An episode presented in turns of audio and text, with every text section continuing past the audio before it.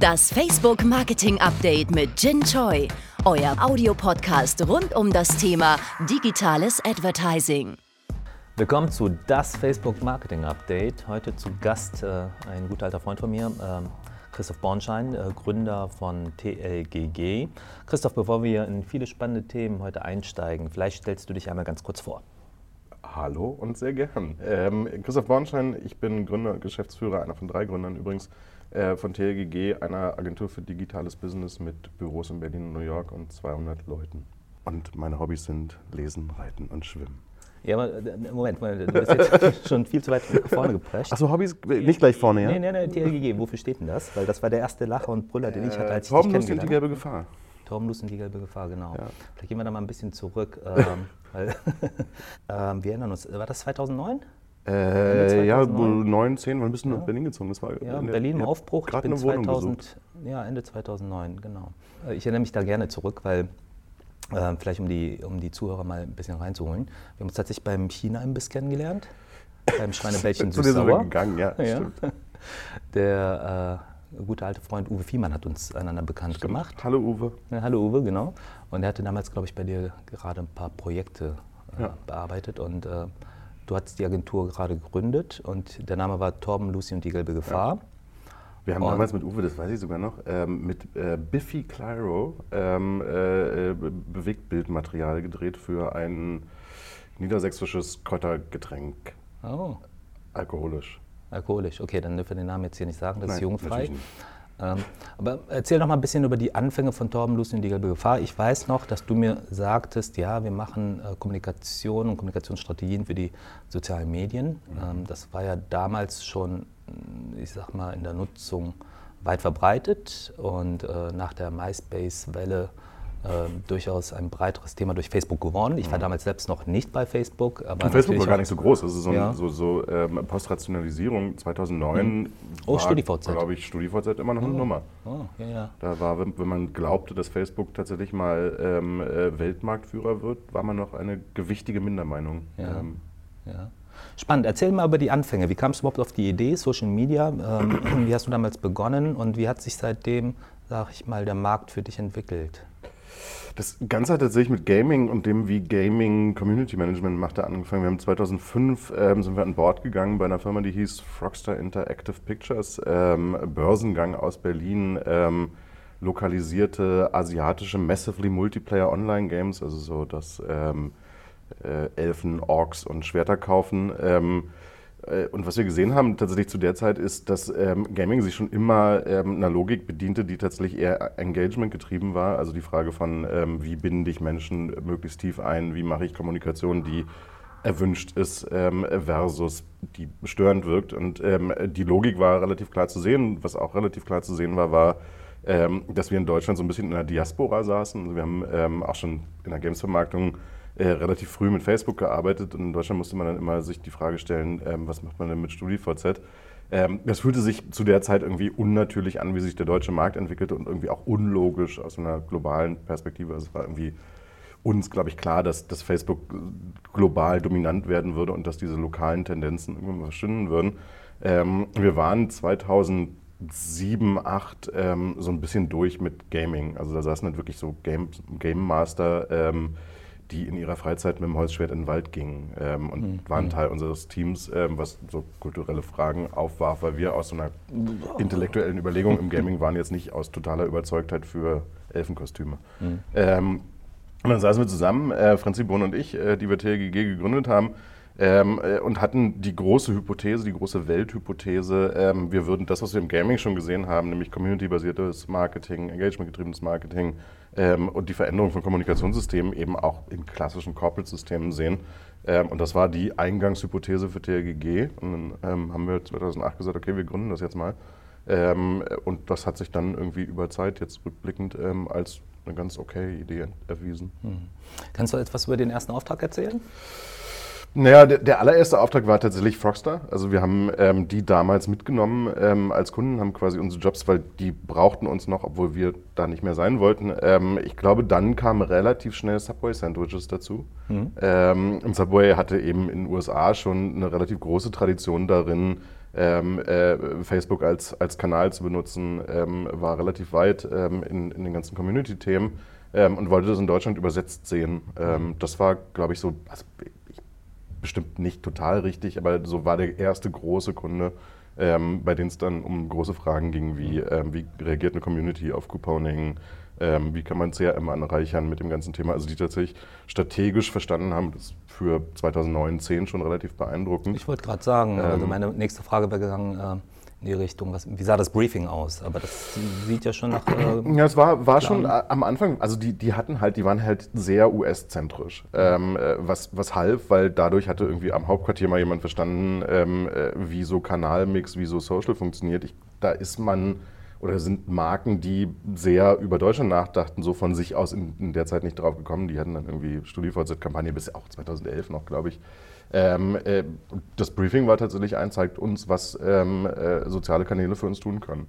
Ähm, also so offen waren die dann damals wirklich. Ähm, und wir haben es dann für die aufgebaut und das war ziemlich gut. Klasse. Was waren so die größten Milestones? Was waren äh, die großen Schritte, die auf äh, Produktseite passiert sind, die auf Kundenseite passiert sind, äh, die in der Nutzung von Facebook passiert sind seitdem? Naja, also tatsächlich gab es ja zwischendurch so eine Welle von Facebook Goes Local. Ähm, also tatsächlich Couponing war ja mal ein größeres Thema, war für die auch relativ spannend. Ähm, das ganze Thema, wie funktioniert Content, wie funktioniert auch der Feed, war für die interessant. Ähm, also jetzt mal sich lösend von der Perspektive ähm, äh, Subway, Professionalisierung von ähm, äh, Media-Buchungsoptionen, ähm, also die Themen, die tatsächlich irgendwie dazu geführt haben, dass es eine Prozessautomatisierung, Prozessprofessionalisierung gibt, dass du das eben als Kanal besser benutzen kannst, sind, glaube ich, so die hauptsächlichen Dinge.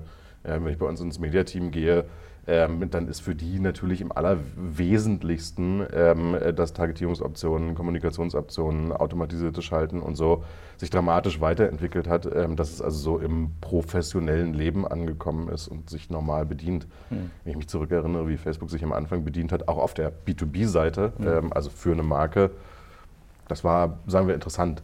Wenn du jetzt, sag ich mal, in die Entwicklung reinschaust, ähm, der allgemeinen Landschaft, ihr habt äh, mit Engagement und community-getriebener Community Kommunikation begonnen. Ähm, was sind die größten, größten äh, entscheidenden Schritte, die, ähm, sage ich mal, in der Breite erfolgt sind? Ich glaube, das am Ende ist es ist so ein bisschen so eine Reifegradperspektive. Das kann man an so Unternehmen wie Lufthansa relativ klar machen, ähm, die dann irgendwann relativ schnell verstanden haben, nachdem sie auf Facebook und Twitter und allen Kanälen waren, ähm, dass sie eigentlich was falsch verstanden haben, ähm, äh, das in die Kategorie Push-Marketing-Kanal gepackt zu haben, ähm, was am Anfang relativ oft passiert ist. So dieses, hey, da können wir noch mehr unserer Botschaften senden. Ähm, und viele dieser Unternehmen haben eben ähm, entdeckt, dass es so ein bisschen ihr externalisiertes CRM geworden ist. Also Lufthansa ist ein schönes Beispiel, KLM ist es auch, um eine andere Airline zu sagen. Ähm, die Menschen wollen gar keine Marketingbotschaften, sondern nutzen so Kanäle plötzlich, um zu sagen, dass ihre Koffer, Koffer verschwunden sind. Und die Rückkopplung davon, ähm, und ich glaube, das ist tatsächlich das Interessanteste, was passiert ist, die Rückkopplung davon ist dann immer ein, oh, wir sind intern überhaupt nicht aufgestellt, ähm, um in einem Kanal ähm, Kundenkommunikation ähm, und den Anschluss eines Callcenters zu machen und Marketing. Ähm, und damit hattest du relativ früh schon, es ging so 2010, 11 los, dieses Verständnis von, wir müssen uns verändern, um diese Art von Kanälen bedienen zu können. Wir müssen tatsächlich Innenstrukturen überarbeiten. Ähm, wir müssen eine Kundenschnittstelle schaffen, die eben nicht nur so ein Wir kommunizieren nach draußen ist, sondern die tatsächlich auch mit dem Rückkanal leben kann. Ähm, und damit hat, und das ist so ein bisschen die Logik, die sich dann bis heute fortgesetzt hat, damit stellte natürlich dieser Trend irgendwie die Frage von, wie wollen wir Digitalisierung holistischer verstehen, also nicht nur als ein weiteres Werkzeug im Werkzeugkasten unseres Mediateams, ähm, sondern wie funktioniert eigentlich Customer Experience, ähm, wie funktioniert eine Marke in einer Zeit, in der alle antworten können. Ähm, und die progressiven Unternehmen, die wir gesehen haben, sind dann hingegangen ähm, und haben diesen Gedanken fortgesetzt. Und das ist auch so ein bisschen die Logik dessen, warum wir heute ein Consulting haben. Äh, bis zu Vorstandsvorsitzender stellt sich die Frage von, was macht Technologie eigentlich mit unserem Geschäftsmodell? Ähm, wie verändert es uns eigentlich fundamental und im Ganzen? Ähm, und wie müssen wir darauf reagieren? Also wenn du dir irgendwie die ganzen FMCG-Unternehmen anguckst, dann wird denen eben immer klarer, das Thema Direct-to-Consumer-Sales ähm, und Umgehung des POS-Supermarktes ist etwas, was in der Logik durch diese Art von Kanälen möglich geworden ist. Ähm, äh, verändert die im Kern, ähm, wenn sie nicht mehr in den Rewe verkaufen und der Rewe es dann weiterverkauft, sondern eine direkte Kundenbeziehung aufbauen können. Das macht eben eine größere Veränderung als ein, unser Mediateam macht übrigens jetzt auch Instagram. Das Thema digitale Transformation ist in aller Munde und äh, du hast es äh, bislang elegant vermieden, in deiner Manager-Magazin-Kolumne darüber zu schreiben oder das Wort zu gebrauchen, ja. aber inhaltlich geht es natürlich äh, oftmals darum. Ähm, es ist halt super unpräzise. Also es ist halt tatsächlich so ein, so, ein ähm, so, so Buzzwords neigen dazu, Gattungsbegriffe zu werden. Ähm, am Anfang waren die vielleicht irgendwie noch trennscharf und noch irgendwie präzise. Heute ist digitale Transformation irgendwie alles. Ähm, meint das Geschäftsmodell, meint aber auch ähm, äh, den Kanalwechsel von Fernsehwerbung in digitale Kanäle. Und dann bist du wieder an so einem Punkt, wo du dir die Frage stellst, worüber reden wir überhaupt? Was, was ist es denn genau? Und mhm. digitale Transformation ist auf diesem Weg von es war mal irgendwie hinreichend scharf zu, ist es irgendwie heute alles ähm, äh, zu werden. Deswegen finde ich es einfach nicht präzise genug, um darüber zu sprechen. Es ist eine weite Klammer, da ja. stimme ich dir zu, ähm, wenn es um das Thema auch Big Data ist ein ähnliches Buzzword. Ja. Worum geht es denn da eigentlich wirklich? Programmatic, das nächste Thema. Ich glaube, da muss man das ganze, die Themenbereiche in Tranchen schneiden und dann eigentlich spezifisch reingehen ja. und gucken, welches Thema wir konkret, was wir diskutieren wollen. Ähm, wie gehst du da bei äh, der Beratungsarbeit vor? Was sind so typische Herausforderungen, Hurdles in den Köpfen der Menschen, der Partner, mit denen du zusammenarbeitest, wo du sagst, äh, das müssen wir zuerst aufbrechen? Ich glaube, das ist so ein bisschen, ich, das ist keine, kein, kein Blame-Game-Ding, aber das ist auch dem, dem Begriff digitale Transformation so ein bisschen geschuldet ähm, dass du es ganz oft zurückführen musst auf, was ist eigentlich der Businesszweck, den du erreichen willst. Also so digitale Transformation ist erstmal kein Ziel. Ähm, äh, das kann man nicht machen und dann ist alles irgendwie super danach. Ähm, sondern die Frage ist ja tatsächlich, was willst, du, was willst du originär damit erreichen, dass du stärker digitale Kanäle benutzt, digitale Technologie benutzt. Und es gibt eigentlich immer zwei Blickwinkel auf das Ganze, genau zwei. Du kannst entweder dein bestehendes Geschäft und deine bestehenden Wertschöpfungsmuster verbessern, effizienter gestalten. Das ist ein bisschen so der, Standardblick, wir würden das auf Die Folien, Prozessorientierung. Ja, ne? genau. Also ja. so nennst du Better Business, mhm. ähm, äh, wie auch immer. Also die Frage von, ähm, wie kriege ich Effizienz in das Ganze rein, das ist sicherlich so ein bisschen was, wo, wo Facebook auch eine riesige Rolle ähm, äh, am Anfang der Entwicklung gespielt hat, weil klarere Segmentierung, ähm, äh, bessere Targetierung macht eben tatsächlich weniger Steuerverlust, ist erstmal ein Effizienzthema. Und dann hast du die andere Seite und die ist eben tatsächlich weit unterschätzt. Ähm, äh, gerade in Deutschland diskutierst du das viel zu wenig. Das ist so die ganze Fragestellung von New Business. Also mhm. wie sehen eigentlich neue Wertschöpfungsmuster aus? Wo kommt eigentlich wirklich Wachstum her? Mhm. Ähm, dadurch, dass du digital oder Technologie oder was auch immer ähm, besser in dein Geschäftsmodell integrierst. Weil was nicht passieren wird, dadurch, dass du Better Business betreibst, ist, dass du mehr Geld verdienst, sondern es bleibt irgendwie so ein Peter Drucker Red Ocean Strategie.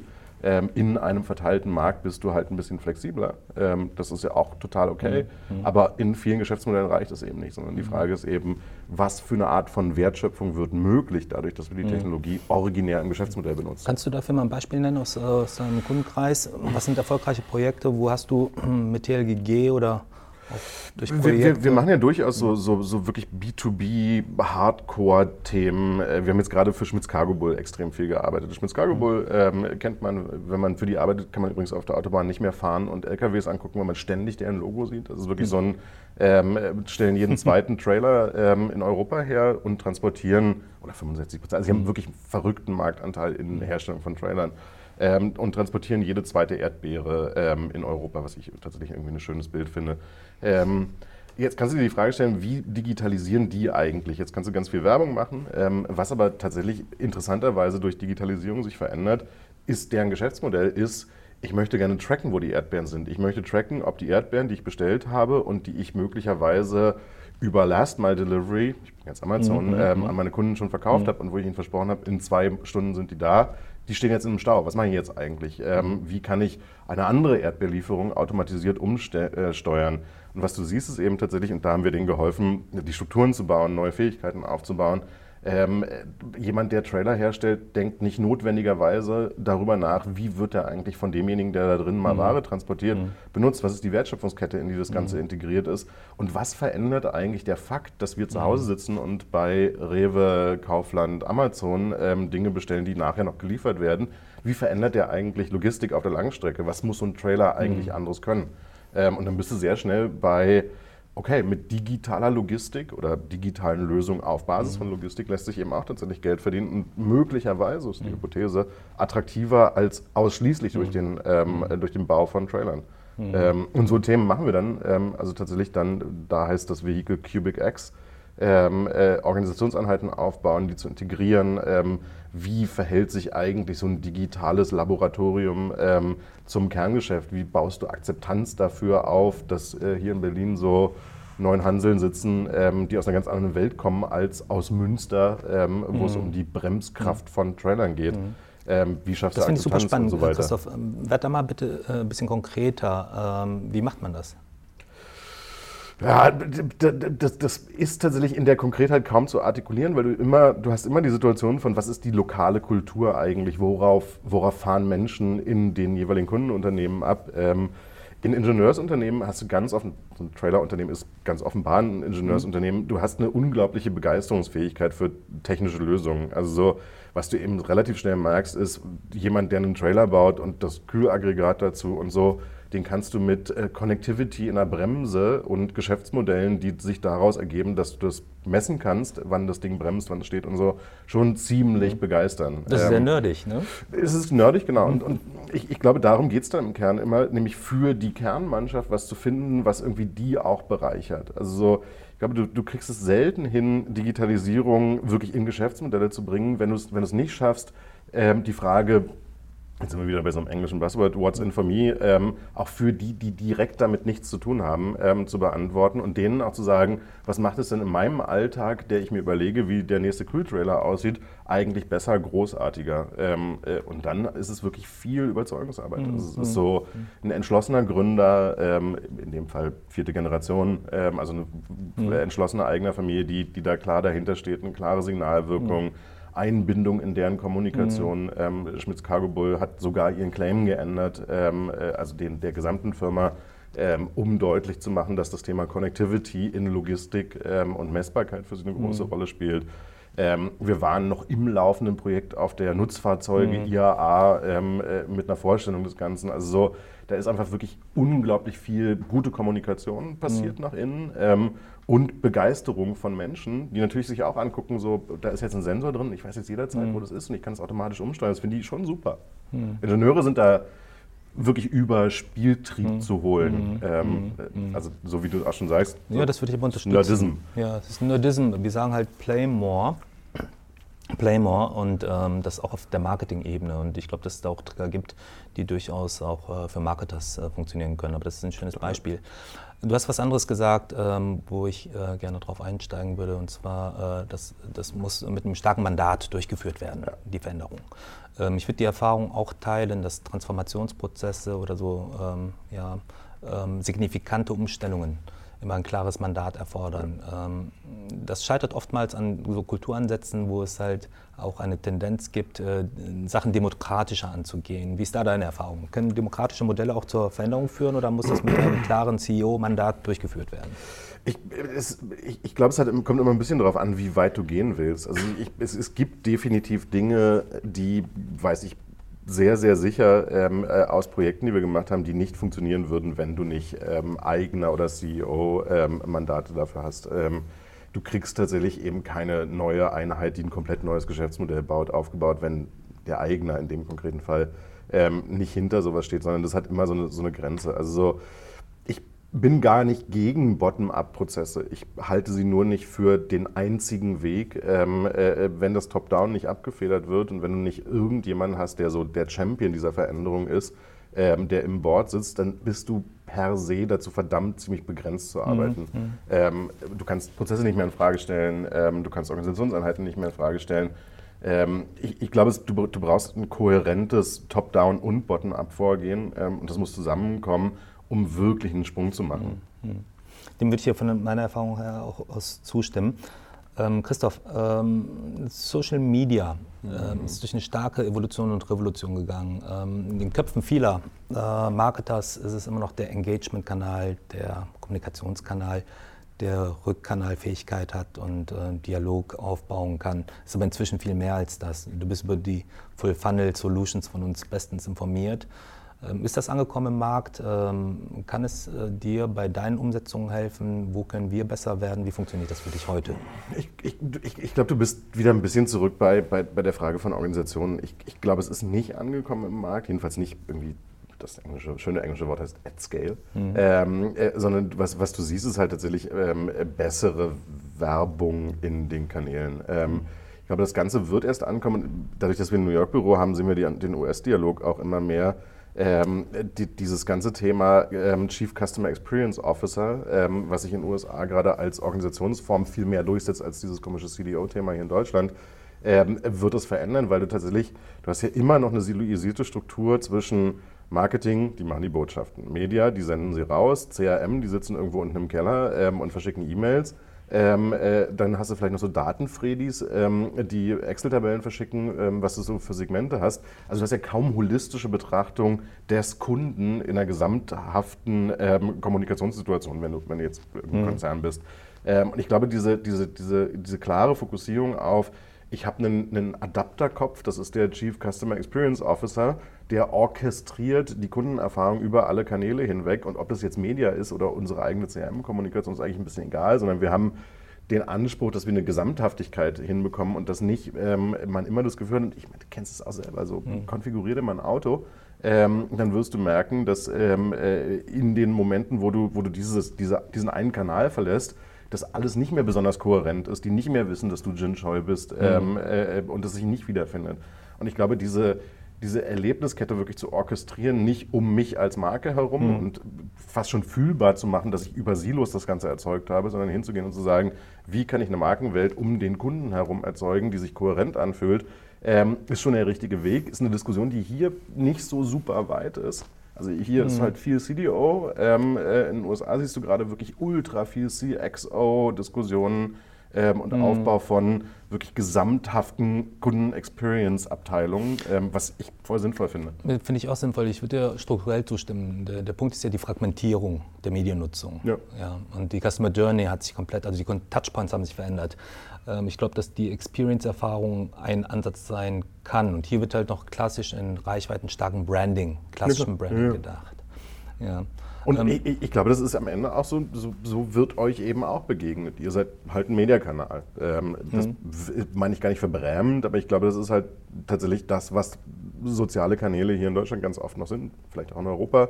Ähm, äh, und eben nicht diese Logik von, das könnte eben auch verstanden werden als Third-Party-CRM ähm, äh, oder ein geborgter Ort mhm. unserer eigenen Markeninszenierung, Markenkommunikation in beide Richtungen. Mhm. Ähm, dann stellt sich tatsächlich die Frage, ich meine, viele Unternehmen, mit denen wir arbeiten, ich habe ganz oft reingucken können, ähm, schon der Moment von, ich habe auf Facebook eine Frage gestellt, die ähm, kundenservice orientiert war und ruft mhm. dann da auch nochmal an und das kommt irgendwie zusammen passiert nicht. Also das können die wenigsten. Wenn du dir anguckst, mhm. wie, wie ein ATT sowas heute ähm, aufbaut, ist total beeindruckend, weil die es in der Tat zusammenkriegen ähm, und dir dann im Zweifel auch noch eine SMS schicken können. Also du als Kunde entscheidest, welcher Kanal es für dich jetzt ähm, im Idealfall ist.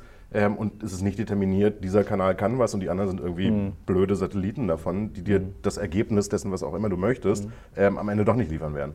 Ja, stimme ich dazu. Dieses äh, Thema Consumer Centricity, ja, wieder ein ja. schönes Buzzword. Ähm, woran liegt es, dass die internationalen und speziell die Amerikaner und auch, auch, auch, wenn ich nach England drüber schaue, die Kollegen sind schneller? Woran liegt das? Ja, ich, also einmal ist der, der, Marktdruck natürlich dramatisch höher. Ähm, also wenn wenn du dir anguckst, wir haben jetzt, also ich habe AT&T gesagt, deswegen kurz irgendwie amerikanischer Mobilfunkmarkt angeguckt der ist in sich ein aggressiverer Markt, ähm, äh, wo, woanders, als wir das hier kennen, um, um Kunden geworben wird. Ähm, und ich glaube, der ist per se auch schon immer Zahlen- und KPI-getriebener. Ähm, und tatsächlich, wenn du anfängst zu messen, wenn du anfängst, ähm, Kundenwertanalysen zu korrelieren mit ähm, Kontaktkanälen, ähm, ein stärkeres, eine stärkere Segmentierung in neuen Bestandskundenmassen und ähnliches, dann wirst du automatisch professioneller. Und ich glaube, das ist so ein, CRM war in Deutschland auch nie ein riesengroßes Thema. Ähm, äh, es gibt äh, oft relativ kleine CRM-Abteilungen ähm, oder ist es irgendwie gar nicht gelöst. In den USA war CRM schon immer weiter. Und ich glaube, diese, diese Perspektive, da ist halt ein ähm, C für Kunde, ähm, für Customer in dem Fall, ähm, äh, drin, diese Perspektive von, wir haben schon immer anders verstanden, wie wir Kommunikation um den Kunden orchestrieren, findet dann so ihre logische Fortsetzung in, ähm, naja, Customer Experience ist einfach nur holistischer gedacht, das, was wir früher CRM genannt haben. Mhm. Es gibt viele äh, internationale Partner, mit denen du arbeitest und wir auch. Ähm, wieso schwappt das dann trotzdem nicht auf die deutschen Units über? Was ist, der, was ist da der Hurdle? Wie nimmst du das wahr? Ja, ich glaube, das ist halt am Ende immer die Frage von, von wie, wie bereit bist du, dich auch innen zu verändern. Ähm, und das siehst du halt tatsächlich als, als den, den, sagen wir mal, Flaschenhals des Ganzen ähm, die, die, innere Veränderung, eine Restrukturierung von Marketingabteilungen, ähm, Reorganisation und Aufbau von, von eben mehr Customer Experience fokussierten Organisationen ist hier nicht so richtig passiert. Vielleicht braucht es aber auch nicht. Also vielleicht ist es tatsächlich einfach so ein, es funktioniert halt noch gut genug ohne. Ähm, mhm. Der Konkurrenzdruck ist nicht so mhm. groß, alle anderen haben das auch nicht. Also so, es fehlt so ein bisschen auch an den Role Models zu sagen, mhm. ja, die machen das, es ist sofort besser geworden, also richten wir uns jetzt danach aus. Mhm. Finde ich spannend. Und wie äh, steuerst du deine Teams äh, in der Kundenberatung? Ja? Ich, ich, hoffe gut. nee, aber wie machst du das konkret auf, äh, bezogen auf Facebook und Instagram, um das genau zu ändern? Weil wir wissen um das Potenzial, wir wissen, wie die Tools genutzt werden können, wir wissen, wir ähm, berühren oftmals nur die Spitze des Eisbergs. Wie, wie macht ihr das?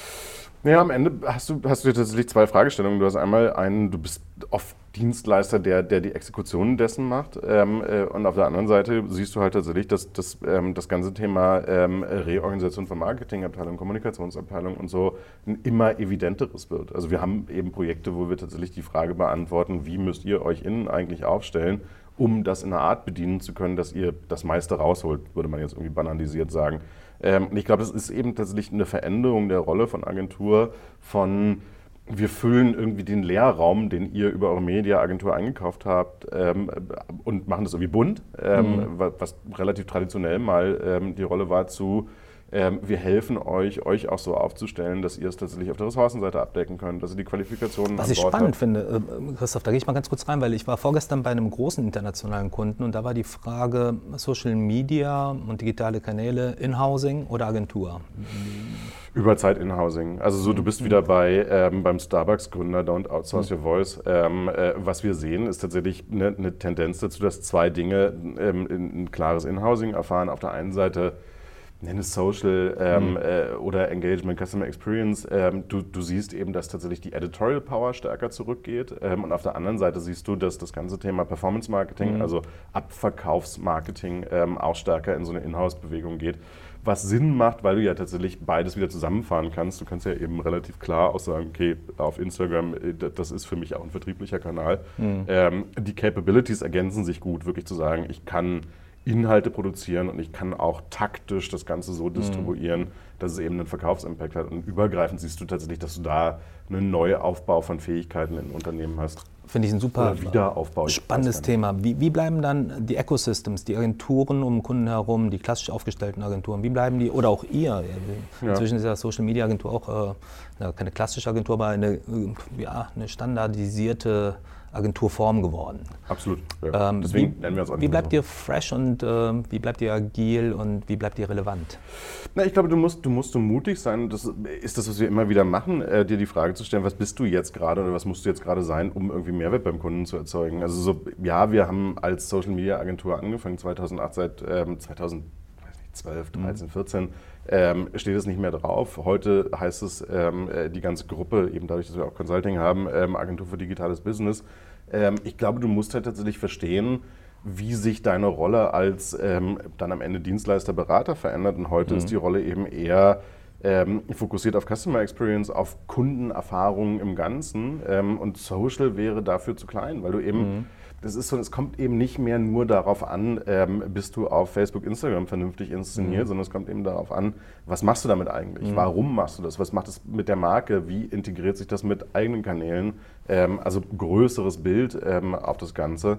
Ähm, und ich glaube, da stehen zu bleiben und zu sagen, wir sind jetzt für immer eine Social Media Agentur mhm. und wir produzieren euch eben irgendwie Content runter, mhm. das, das bringt nicht so viel ich habe es ja gerade mhm. gesagt, in dem Moment, wo beispielsweise Insourcing das viel sinnvollere für den Kunden ist, ähm, weil er das mhm. nachhaltiger, sinnvoller, professioneller produzieren kann, dann muss es irgendwie meine Verantwortung als Dienstleister sein, auch zu sagen, ja, mein Geschäftsmodell war mal das Outsourcing dessen. Mhm. Ähm, äh, es kann aber auch das Beraten von, wie funktioniert dieses Insourcing eigentlich, was ist Best Practice, ähm, wie baust du das Ganze aus, was für ein mhm. Talent brauchst mhm. du, ähm, sein, weil du kannst ja nicht kontraintuitiv zu deinen Kunden beraten und sagen, mhm. mein Modell determiniert jetzt, wie du das Ganze zukünftig machen solltest. Ich finde, das ist aber eine gesunde Aufstellung. Äh, ich nehme das oftmals in, in der Agenturenlandschaft anders wahr, das äh, Kontraintuitive. Ja, ich meine, das ist halt so ein bisschen so, so guck, dir, guck dir die Agenturwelt an. Es sind halt auch zum Teil sehr, sehr alte Brands ähm, äh, in einem Kanalmix, den wir traditionell mhm. hatten, wo mhm. irgendwie ähm, in den 90ern ähm, äh, Privatfernsehen dazu mhm. Da war der Veränderungsdruck in Zeit nicht besonders hoch. Mhm. Ähm, das sind jetzt nicht alles Organisationen, die in ihrer Lebenszeit schon fünfmal mhm. durch so eine Veränderung gelaufen sind. Ich glaube, es ist mhm. dann eben auch schwer. Also so, Spannend. Wenn Veränderung nicht zu deiner DNA gehört. Ja. Spannend. Ähm, wie muss sich der Kunde verändern? Welche Kompetenzen müssen aufgebaut werden? Der Kunde meint ähm, Kundenunternehmen. Ja. Ich, ich, glaube, du, du, kommst, es sind so, so, drei Sachen, die du eigentlich machen musst. Ich glaube, das ist einmal Kompetenzen, also das ganze Thema Capability, das ist dieser In-Housing-Move. Es muss eben tatsächlich ähm, für, nehmen wir Performance Marketing, äh, es muss Menschen geben, die ähm, selber und nicht mehr über eine Mediaagentur verstehen, warum verkaufen wir unser Produkt in welchem Kanal, wie steuern wir das Ganze an. Also diese Art von Fähigkeit muss, muss ähm, in-house sein. Ich glaube auch, dass das Verständnis um ähm, wie funktioniert welcher Content und warum, auf welchem Kanal. Also so die inhaltliche Seite musst du äh, in-house holen. Und dann hast du das ganze Thema Organisation. Du musst es schaffen, dieses Silo zwischen Marketing, Media, CRM und anderen Abteilungen, das ist immer sehr spezifisch, mhm. ähm, tatsächlich aufzubrechen und das anders zu steuern, nach einer anderen Perspektive. Mhm. Also ich glaube, diese, dieses Orchestrieren rund um die Kundenerfahrung herum mhm. als die Momentaufnahme, die wir jetzt gerade in den USA beobachten, die ist gut und richtig, ähm, mhm. ist aber eben eine massive Reorg. Mhm. Ähm, und dann brauchst du tatsächlich äh, auch deutlich mehr, und das ist dann immer die Frage, wie machst du das mit der IT-Abteilung und so, ähm, Marketing-Technologie in-house, ähm, weil es tatsächlich relevanter wird, ähm, selber die, mit der Technologie steuern mhm. zu können. Also Technologie als quasi zweite Perspektive auf Capabilities wird aus meiner Sicht super unterschätzt. Also so, mhm. was musst du heute eigentlich an Toolset in-house haben, um das mhm. zu können? Gibt es für dich Unterschiede in dieser Betrachtung für verschiedene Branchen? Ja, klar. Also so, aber also Branchen würde ich gar nicht sagen, sondern, sondern es ist eher so Transaktionen. Ähm, also Massenendkundengeschäft ähm, wird sich, wird sich in der Innenstruktur kannst du tatsächlich wahrscheinlich ähm, ein Telco-Unternehmen, ähm, äh, ein Stromunternehmen und ähm, auch einen klassischen CPG, FMCG-Konzern durchaus miteinander vergleichen. Also so bist du transaktional, hast du einen hohen Umschlag und ähnliches, wo du, wo du andere Wege sehen wirst, ist ganz selbstverständlich B2B. Ähm, auch, auch das relativ klar. Du verkaufst eben heute, wenn du weiß nicht, HP bist, ähm, ein Server Center, nicht ähm, wie, du, wie du einen Joghurt verkaufen würdest. Ähm, aber, aber übergreifend insgesamt glaube ich, dass es nicht so riesige Unterschiede gibt. Ähm, wenn du mit vielen Kunden ähm, äh, interagierst, hast du eigentlich eine ähnliche Tendenz die dann in deinen Spezifika irgendwie nochmal unterschiedlich ist. Mhm. Also so Modelle wie, du kennst es ja auch, ähm, wie zentral wird eigentlich Marketing gemacht versus wie äh, unabhängig ist so ein Markt. Ähm, kommen, resultieren dann in die Frage von, wie ist eigentlich global, ähm, also aus mhm. einer globalen, lokalen Perspektive dann eine Markeninszenierung, mhm. welche Kanäle sind irgendwie lokal, welche global. Mhm. Da gibt es absurde Unterschiede, ähm, absolut, die aber absolut. tatsächlich irgendwie so Kernsteuerungsmodell repräsentieren mhm. müssen von dem, was du eben so machst. Ja, dem stimme ich dir zu. Wenn du äh, auf die Entwicklung von Facebook und Instagram guckst, ähm, was waren die spannendsten Themen der letzten zwei, drei Jahre, die du wahrgenommen hast? Ich, das ist schwer zu sagen. Ich, ich, ich glaube, Facebook hat eine, gewisse Statik ähm, äh, in der Entwicklung genommen. Es ist irgendwie so der Backbone dessen, was ihr tut. Ich würde jetzt nicht sagen, das ist irgendwie überwältigend großartig. Ähm, ich bin mal wieder beeindruckt, wie groß die ähm, iOS-Updates sind und wie mhm. viel Megabyte so eine iOS-App inzwischen hat. Ähm, sicherlich am spannendsten und dynamischsten, weil es eben auch, auch die Art, wie Menschen kommunizieren, verändert hat, ist die Entwicklung von Instagram. Also das, das ist für mich die Stories. Ja, also ja, Stories, die in LA erfunden wurden. Mhm. Ähm, äh, aber, aber tatsächlich, also so, wenn man auf so, von so einem gesellschaftlichen Impact guckt, glaube ich, glaube ich, hat Facebook so einen Punkt erreicht, wo, wo es dann irgendwie klar war, da ist es noch gewachsen. Ähm, Instagram hatte Kommunikations-Impact ähm, auf einer ganz anderen Art, weil es mhm. eben eine neue, eine neue Kommunikationsform geworden ist. Du hast gesehen, ähm, dass Foto ähm, Sprache ersetzt, dass du also tatsächlich plötzlich mhm. Eine Kommunikation hast, die nicht mehr so ausschließlich ist, in welcher Sprache du kommunizierst. Ähm, Stories ist ein gutes Thema, also irgendwie als Format mhm. hat es unsere Welt verändert. Also die, die, die, Entwicklung, die Instagram genommen hat als Kommunikationskanal, finde ich, also das ist eine sehr persönliche und keine so professionelle Antwort ähm, als Impact auf den User eigentlich am stärksten. Weil, mhm. guckst dir an, ähm, es gibt niemanden mehr, der zu essen anfängt ähm, in manchen Restaurants, bevor ja, er nicht ähm, eine Story oder einen Post gemacht hat das ist schon wirklich so, so also Kulturtechnik geworden. Und das finde ich immer die spannendsten mhm. Entwicklungen, wenn, wenn, Technologie das schafft, Kultur zu verändern. Absolut, absolut. Es ist äh, Mediennutzungsverhalten und äh, dementsprechend auch äh, gesellschaftlicher ja, Veränderungsbeitrag, wenn man so möchte. Das also ja. wirklich, also setz dich in ein Restaurant, bei dem du weißt, das Essen sieht gut aus. Ja. Ähm, äh, so, oder Instagram Boyfriends mhm. ist auch was, was ähm, Instagram uns geschenkt hat, mhm. ähm, dass Paare in einer ähm, Koexistenz leben, in der es den Instagram Boyfriend gibt, mhm. Ähm, der seine Freundin fotografieren muss. Ähm, Spannend. Wie hat das eure Beratung äh, verändert? Du meinst die Instagram-Boyfriends? Ja, zum Beispiel. Äh, gar nicht. es ist insgesamt lustiger geworden, seitdem es sie gibt.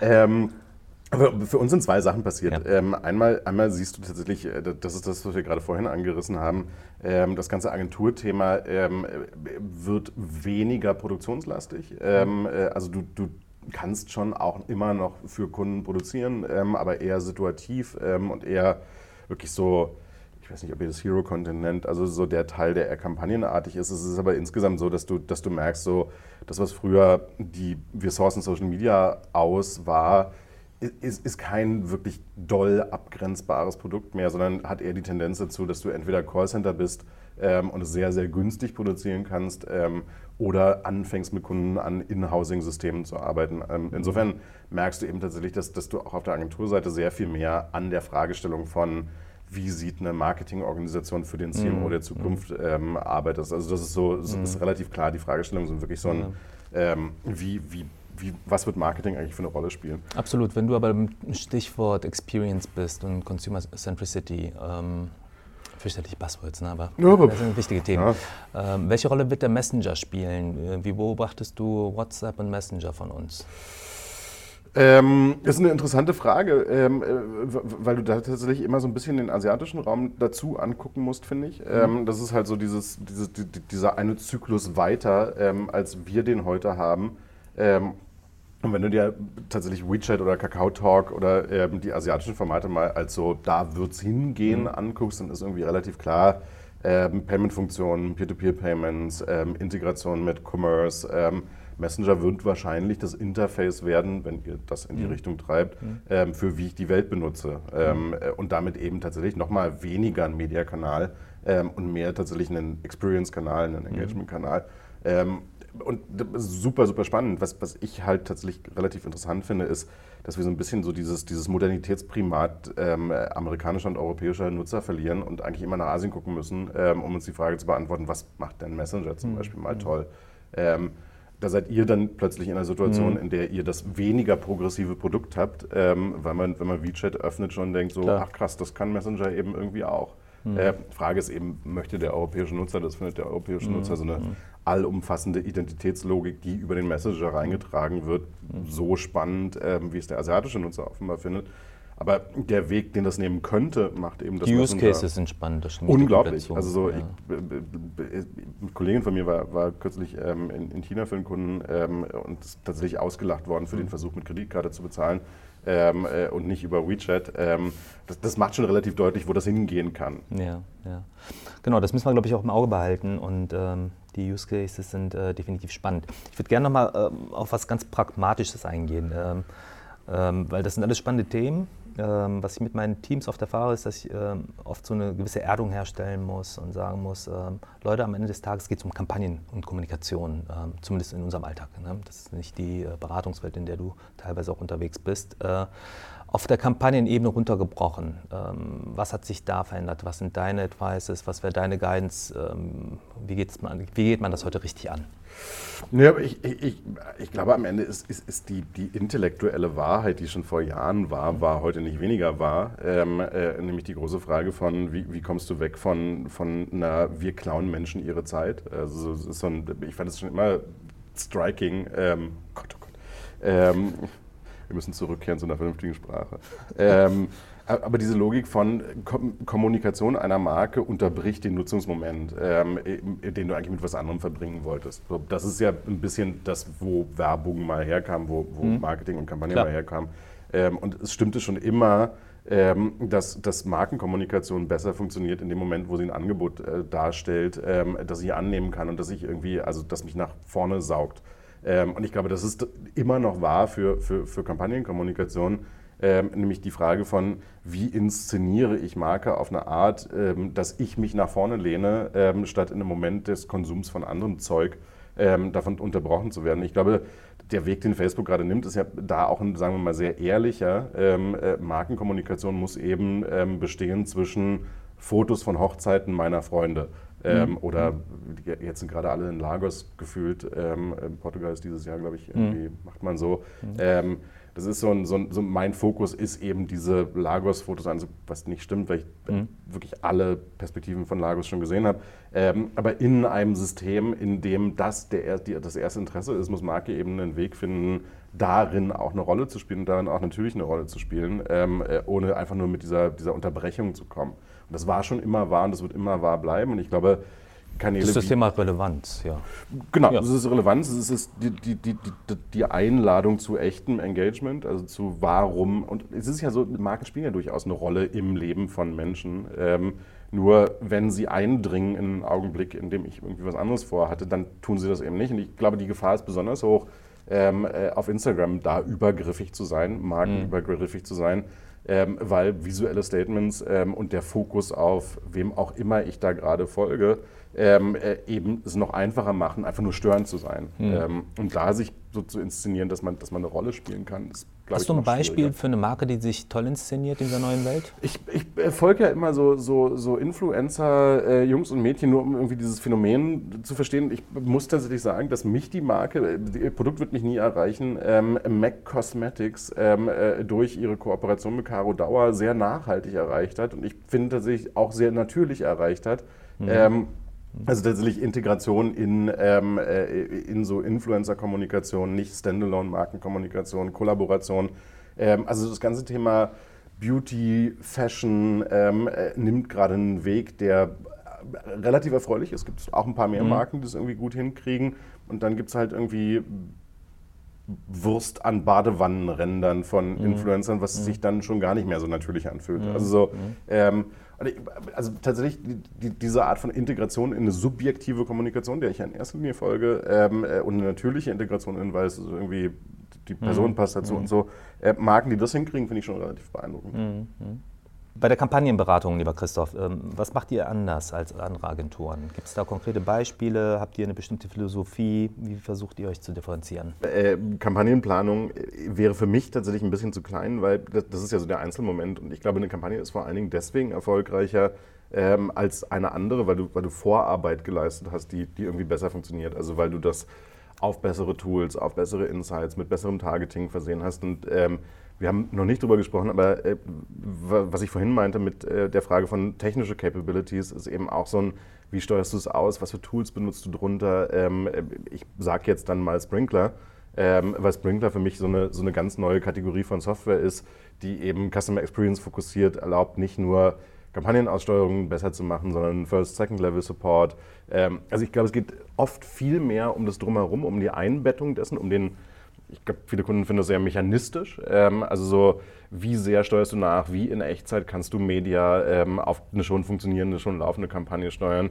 Ähm, äh, der, der Rest ist eben tatsächlich gutes altes Handwerk. Also Kreativität ist ja nicht mhm. weg. Mhm. Ähm, äh, eine großartige Kreativität, ähm, äh, tolle Produktion bleibt relevant, aber ich glaube, du musst vorher eben die Vorarbeit geleistet haben, zu sagen, habe ich meine Audiences verstanden? Ähm, äh, kann ich die segmentieren? Kann ich die sinnvollerweise mhm. ansprechen? Ähm, wie, in welchen Kanälen, in welchen Portionen ähm, targetiere ich das Ganze eigentlich? Mhm. Habe ich die Assets richtig produziert? Ähm, insofern ist so diese, diese Professionalisierung vorher, also ein ganz anders drüber nachdenken in Tools, in Formaten, ähm, in auch Segmenten ähm, und eine Integration von Media in Kampagnenplanung, also das mhm. Nebeneinandersitzen mhm. von unserem Performance-Team mhm. mit dem Team, was die Kampagne gerade führt, ähm, oft viel, viel, viel entscheidender ähm, als die Kampagne mhm. selbst. Also die mhm. Vorarbeit ist es. Stimmt ja komplett so. zu. Du sprichst mir da komplett aus der Seele. Ähm, oft findet sich das in den Briefings von Kunden leider nicht wieder. Ja, Nö, die, die sind halt kommunikationsfokussiert. Ja. Ähm, und ich, ich glaube, es ist einfach tatsächlich echt so, dieselbe Kampagne ähm, äh, ist tatsächlich, kann entweder ein totaler Flop sein oder extrem erfolgreich, wenn du deine Hausaufgaben vernünftig gemacht hast und dich vernünftig darauf vorbereitet hast, in den Kanälen mit professionellem Werkzeug zu agieren. Mhm. Und professionelles Werkzeug meint eben auch ähm, äh, deine Organisation. Es meint eben auch, Feedbackschleifen, die auf eine bestimmte Art und Weise funktionieren ähm, und nicht das einfach nur Überstülpen eines alten Kommunikationsansatzes auf einen neuen Kanal. Mhm. Stimme ich zu. Wie geht ihr da vor? Wie versucht ihr den Kunden in der Art und Weise zu entwickeln? Ja, also was wir wirklich viel machen, ist, ist tatsächlich das Thema Organisationsberatung. Also es ist wirklich das Thema von, wer sollte wie und warum, in welchen Rollen ähm, und in welcher Funktion, mit welchen Reaktionsgeschwindigkeiten integriert sein? Was für eine Rolle spielt das Callcenter in dem Thema? Mhm. Ähm, welche Daten über Kunden ähm, und Segmente lassen sich vorab finden? Was wisst ihr eigentlich schon mhm. über Kunden? Ähm, das ist so die eine Seite dessen. Und die andere Seite ist tatsächlich wirklich einfach in Kreation anders vorzugehen und irgendwie klarer zu machen, naja, versetzt euch doch mal bitte in den Kunden rein. Ähm, wir hatten über dieses ganze Thema ähm, äh, Distraction und Ablenkung aus dem, was ich eigentlich machen will, mhm. ähm, gesprochen. Ähm, es kennt ja jeder aus der Nutzerperspektive auch diesen Moment von Markenkommunikation fühlt sich irgendwie einfach nicht natürlich an, sondern klaut mir Aufmerksamkeit. Mhm. Ich glaube, dafür die Awareness herzustellen, ähm, und irgendwie so eine Sensibilisierung hinzubekommen, ist ziemlich entscheidend. Ähm, und dann, das ist, wird dich freuen zu hören, geht es eben auch um die Frage von, ähm, wie schaffst du Relevanz aus einer Spending-Perspektive? Also so, mhm. hast du denn überhaupt genug Budget allokiert, ähm, damit es irgendeinen Unterschied machen kann? Ähm, mhm. Bist du in der Lage, ähm, deine Budgetplanung flexibel zu verändern und in dem Moment, weil es erfolgreich ist, mhm. noch zu entscheiden, oh, wir sollten hier möglicherweise ein bisschen mehr Geld mhm. ähm, ausgeben und es ein bisschen stärker sichtbar machen, weil wir einen Nerv getroffen haben. Und oft sind es eben Sachen, die die die Kampagne an sich überhaupt nicht leisten kann, ähm, mhm. sondern nur die Vorarbeit dazu, also das, mhm. das wirklich vernünftig aufgestellt sein. Ja, und auch die, die Infrastruktur da mit Agilität auf bestimmte ja. Umstände reagieren zu können. Ähm, du hast ein wichtiges Thema angestoßen, und zwar ähm, Planung. Ähm, Planung in der Regel funktioniert durch, durch vernünftige Zielsetzung, Definition von Zielsetzungen, aber auch anhand von Metriken und KPIs. Hat sich da etwas für dich verändert? Naja, ich, ich, ich, glaube, wir haben, wir haben insgesamt ein Bild, was, was holistischer ist. Ähm, also da, wo wir früher sehr klassisch äh, quasi so eine, so eine Analogie aus dem, was man aus einer Plakatwand schon kannte, gebildet haben. Also so äh, tatsächlich waren die, die, die, die frühen Media-KPIs von, von digitalen und auch sozialen Kampagnen extrem nah an, was tut unser Fernsehspot, was tut unsere Plakatwand. Ähm, und das wurde einfach übersetzt, damit du irgendwie so vergleichen konntest. Facebook ist genauso erfolgreich wie eine ähm, Plakatwand. Das verkennt natürlich total ähm, äh, dass, du, dass du Metriken hast, die, die eine ganz andere Aussage treffen, nämlich mhm. zum Beispiel Engagement, ähm, mhm. zum Beispiel ähm, die Frage von, geben Menschen Markenkommunikation weiter. Und ich glaube, was, was passiert ist, ist auf der einen Seite, was die Performance der Kampagne mhm. an sich angeht, dass da ein holistischeres, breiteres Bild passiert ist. Mhm. Und auf der anderen Seite kommt noch eine Dimension rein, die, vollständig neu ist, nämlich die Frage von Audience Tracking ähm, mhm. und einem ne besseren Verständnis von Audience. Mhm. Weil eine gute Kampagne macht ja zwei Dinge. Die spült nicht nur Neukunden rein, mhm. deinen, ich sage jetzt einfach Erdbeerjoghurt zu kaufen, ähm, sondern du kannst ja auch hingehen und kannst sagen, okay, wir haben eine ganze Menge von überzeugten Erdbeerjoghurt-Kunden. Ähm, Wäre gut, wenn die einfach einmal mehr einen Erdbeerjoghurt kaufen. Also tatsächlich ein Verständnis von, treibt es denn ähm, Wiederverwendung deines Produktes ähm, und ähnlichem, sodass du eben tatsächlich zwei Dimensionen hast, nämlich einmal Kampagnenperformance an sich und dann die Frage von, in welchen Segmenten performt die eigentlich, warum ähm, und was tut sie denn aus einem Business-Nutzen für mich. Mhm. Insofern kommen wir heute, glaube ich, so ein bisschen näher ran, das wird immer besser, an so ein, ähm, wir haben ein Business-Ziel einer Kampagne definiert. Ähm, also was wollen wir auf einer Business-Seite damit erreichen und wie nah kommen wir mit der Kampagne dem Business-Ziel, nicht mehr so einer das ist ja das Problem von Fernsehen. Das ist so, wir haben eine abstrakte Überlegung, die heißt, ähm, äh, wir wollen, dass unser ähm, äh, Schokoriegel irgendwie bekannter wird. Aber eigentlich können wir keinen der KPIs wirklich tracken, ähm, äh, der mhm. macht das, ob jetzt unser Schoko, sondern wir können es irgendwie indirekt mit tiefen Interviews mhm. und Rheingold und so nochmal nachgucken. Heute kannst du eben sagen, so, ja. ich gucke, ob die jetzt aus dem Regal gehen oder nicht. Ähm, und ich gucke, an wen die aus dem Regal gehen und mhm. in welchen Region, Regionen die aus dem Regal mhm. gehen. Ähm, und ich glaube, dadurch wird es eben per se professioneller, weil du mhm. eben wirklich anfangen kannst, wie das ja die performancegetriebene Welt schon lange mhm. macht, wirklich in Funnel zu denken und zu sagen, wo im Funnel mhm. habe ich denn eigentlich ein Problem und worauf soll denn meine Kampagne in dem Moment wirken? Absolut richtig. Eine Frage, die übrigens am Anfang, äh, also so, so gerade so 2010, 11, 12, war nie eine Diskussion. Es war Reichweite auf einem anderen Kanal ähm, und nicht mhm. ein, es tut möglicherweise was anderes. Naja, es wurde halt, äh, oder es wird halt auch immer noch viel mit, mit äh, entsprechenden Proxys gearbeitet. Ähm, als Forschungsmethodik haben wir das Thema äh, Economet Econometric Modeling oder Media Mix Modeling, mit denen die Traditionalisten arbeiten. Im Performance-Bereich können wir es unmittelbarer tracken. Ähm, der Markt arbeitet noch auf Basis von, von Standards, die oftmals durch äh, Joint Industry Committees ja, etabliert werden. Ja, und, und AGF. Durch die Hypothese, Wie siehst du das denn? Wie, hilft, hilft, uns das im Markt? Hilft uns das im Markt? Hält uns das auf? Ähm, musst du viele Weiß Gespräche dazu ich, führen? Ich, ich, bin jetzt per se nicht so ein, also die AGOF spielt in meinem Leben jetzt keine größere Rolle, ehrlich gesagt. Ähm, und damit ist es mir so ein bisschen egal. Ähm, also es ist so, die Disziplin Media ähm, hat halt tatsächlich irgendwie eine Tendenz dazu, ähm, äh, Pseudo-Genauigkeit herzustellen ähm, äh, in die man dann irgendwie alles einsortiert. Ich weiß es nicht. Also so, das hat in meinem Leben keine Rolle gespielt, das wird in meinem Leben keine Rolle spielen, sondern am Ende baue ich einen Funnel, ähm, gucke mir an, was will ich erreichen, messe, was will ich erreichen. Die Frage, ob Fernsehen das jetzt auch erreicht hätte, die ist so ein bisschen müßig, weil ich kann es eh nicht hm. messen. Mhm. Ähm, also insofern, für, für mich gibt es tatsächlich so das, das, Primat digitaler Kommunikation ist schon, äh, schon deswegen ähm, sinnvoll, weil ich irgend, daraus irgendwas lernen kann. Ähm, aus Fernsehen lerne ich erstmal nichts. Mhm. Ja, würden viele unserer Partner wahrscheinlich anders sehen, muss das Bemühen nicht sein, die Tools und die Plattformen zu verbessern oder die Forschung dahin zu bringen, dass offline und online hier im Zusammenspiel sind? besser vergleichbar sind, äh, Nö, besser zusammenarbeiten? Denn? Also so ein, das muss ja nur dann, ist ja nur dann der Fall, wenn du davon ausgehst, dass du für immer Fernsehwerbung machen solltest. Und das ist so ein guck dir diese ganzen MA-Zahlen von Radio und Fernsehen an. Glauben wir denn wirklich, dass noch so viele Menschen Fernsehen gucken, wie wir glauben, dass Menschen Fernsehen gucken? Also es ist so ein, so ein also nicht repräsentative Umfrage in meinem Team würde ergeben, dass sich keiner mehr so richtig erinnern kann, wann er das letzte Mal Vox angeschaltet hat. Und das halte ich für tatsächlich im mhm. Zweifel durchaus repräsentativ in einer bestimmten Generation. Das ist so, ja, Nee, also ich, ich, muss es nicht damit vergleichen können, sondern am Ende ist es doch die Frage, performt es gegen mein Business-Ziel und kann ich beweisen, dass es gegen mein Business-Ziel performt? Mhm. So, Ende der, der, der, zentralen Frage, weil mhm. du bist ja als Media-Mensch in. Markenkonzern X nicht dafür da, besonders gut gegen einen ausgedachten Indikator zu mhm. performen, sondern die mhm. Frage ist halt, beim Erdbeerjoghurt, Macht es das, was wir wollten mit dem Erdbeerjoghurt oder macht es das eben nicht? Hm, hm. Finde ich spannend. Hat das äh, einen Impact darauf? Weil wir haben vorhin auch über das Thema äh, CXO gesprochen, also mhm. Consumer Experience Officer. Also es geht um Markenerfahrung. Und ähm, inwiefern verändert sich die Markenstrategie und Markenführung in dieser neuen Welt? Naja, was du, was, du, was du siehst, ist tatsächlich, also das ist ja so ein bisschen, das ist fast schon eine Binse, ähm, äh, diese Top-Down-Marken-Positionierung ähm, hört halt auf. Also so die, die, die Idee der frühen 80er von, da sitzt der einsame Kreative auf dem Berg und ähm, formuliert, wie die Marke denn wahrzunehmen ist. Ähm, und mangels äh, Rückkanals folgen alle dem und sagen, ja, so ist diese Marke. Das ist halt Quatsch. Ähm, sondern du hast heute eine Genese von Marke, die ist eben sehr viel mehr bottom-up und ähm, aus diesen Erfahrungsmomenten getrieben und setzt sich damit eben aus allem, was Erfahrung ist, zusammen. Also es ist so ein, ähm, äh, ein Bild, in dem mein Erleben mit der Marke eine viel größere Rolle auf die Markenbildung hat, als das, was der einsame Kreative auf dem Berg mal gedacht hat. Und damit bist du eben in jeder Moment zählt ähm, und die Inszenierung jeden Momentes zählt.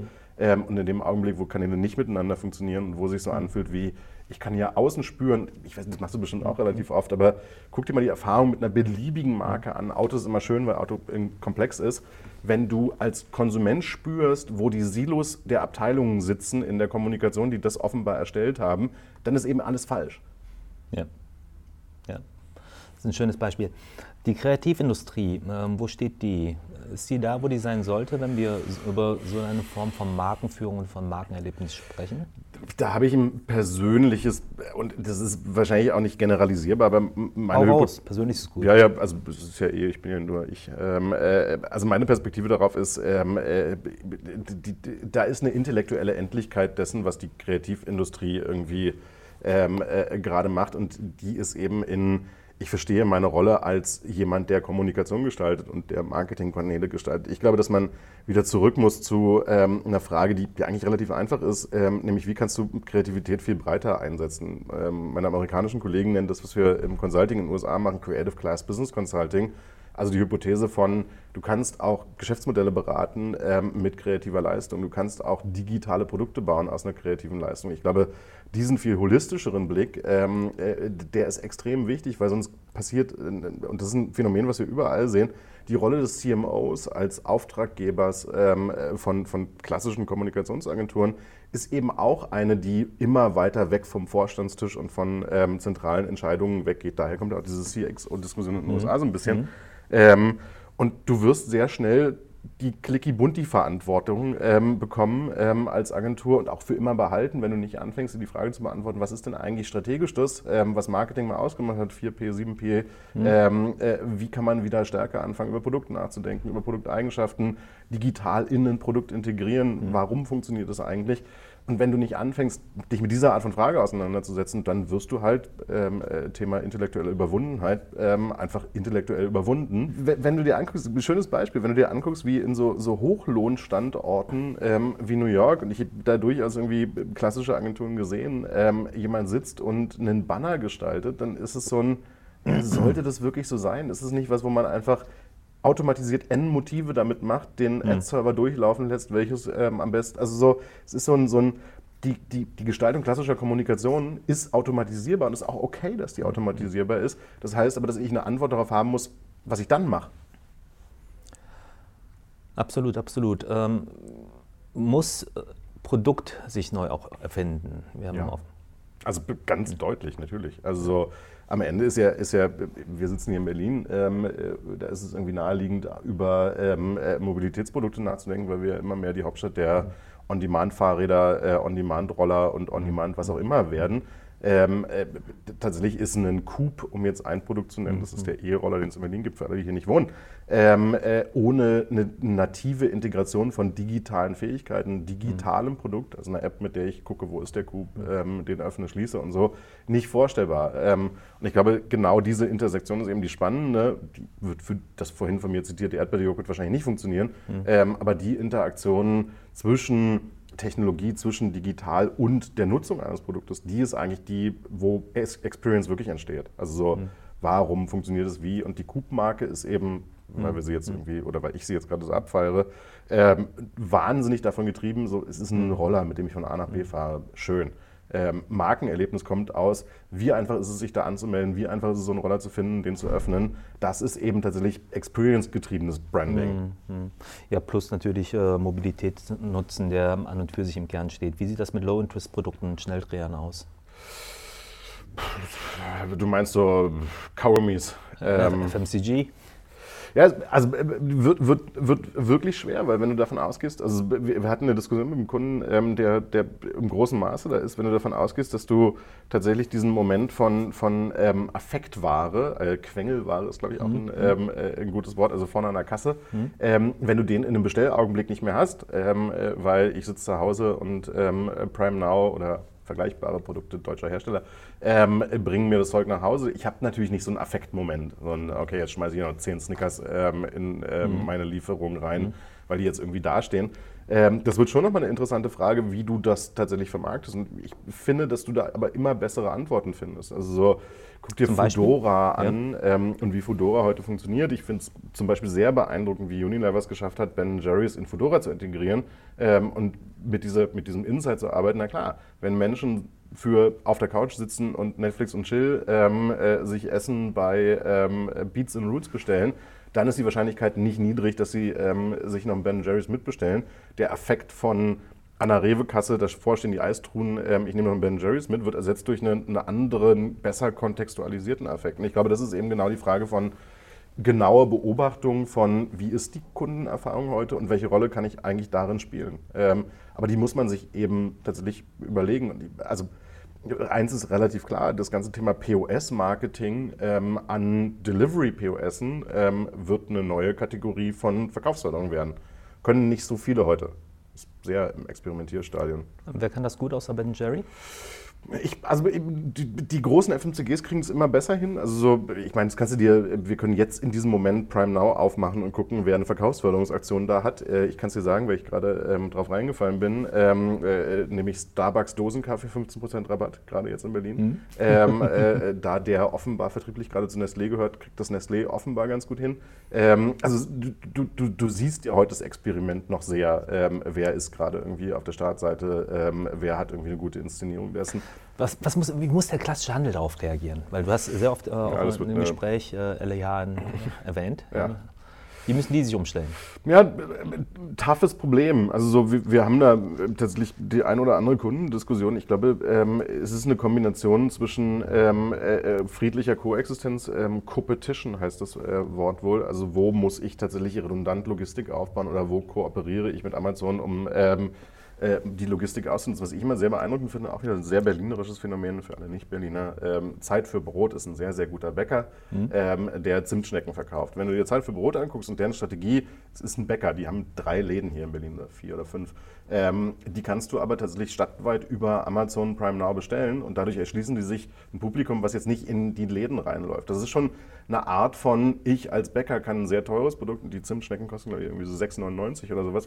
Äh, aber tatsächlich haben die verstanden, ähm, wir müssen nicht der beste Logistiker werden, sondern es gibt irgendwie eine Logistik, die können wir mitnutzen ähm, und dann wird Brot eben äh, an Orte distribuiert, wo diese Nahraumfunktion eines Bäckers, mhm. und du gehst halt zu dem Bäcker, der um die Ecke ist und mhm. nicht besonders weit weg, äh, wie, der, wie, wie das gut funktioniert. Also ich glaube, auf der einen Seite wirst du Handel verlieren sehen in seiner Wirkmacht. Also so mhm. mein mhm.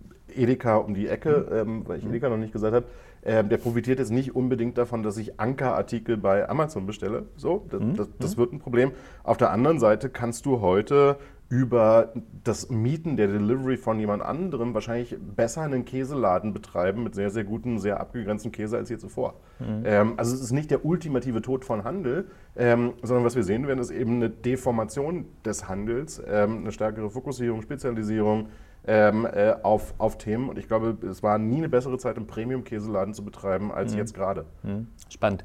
Die letzte Meile wird eine deutliche Rolle spielen, hat sie immer schon getan. Die letzte Meile, wohin wird die sich entwickeln für den Handel, für Delivery?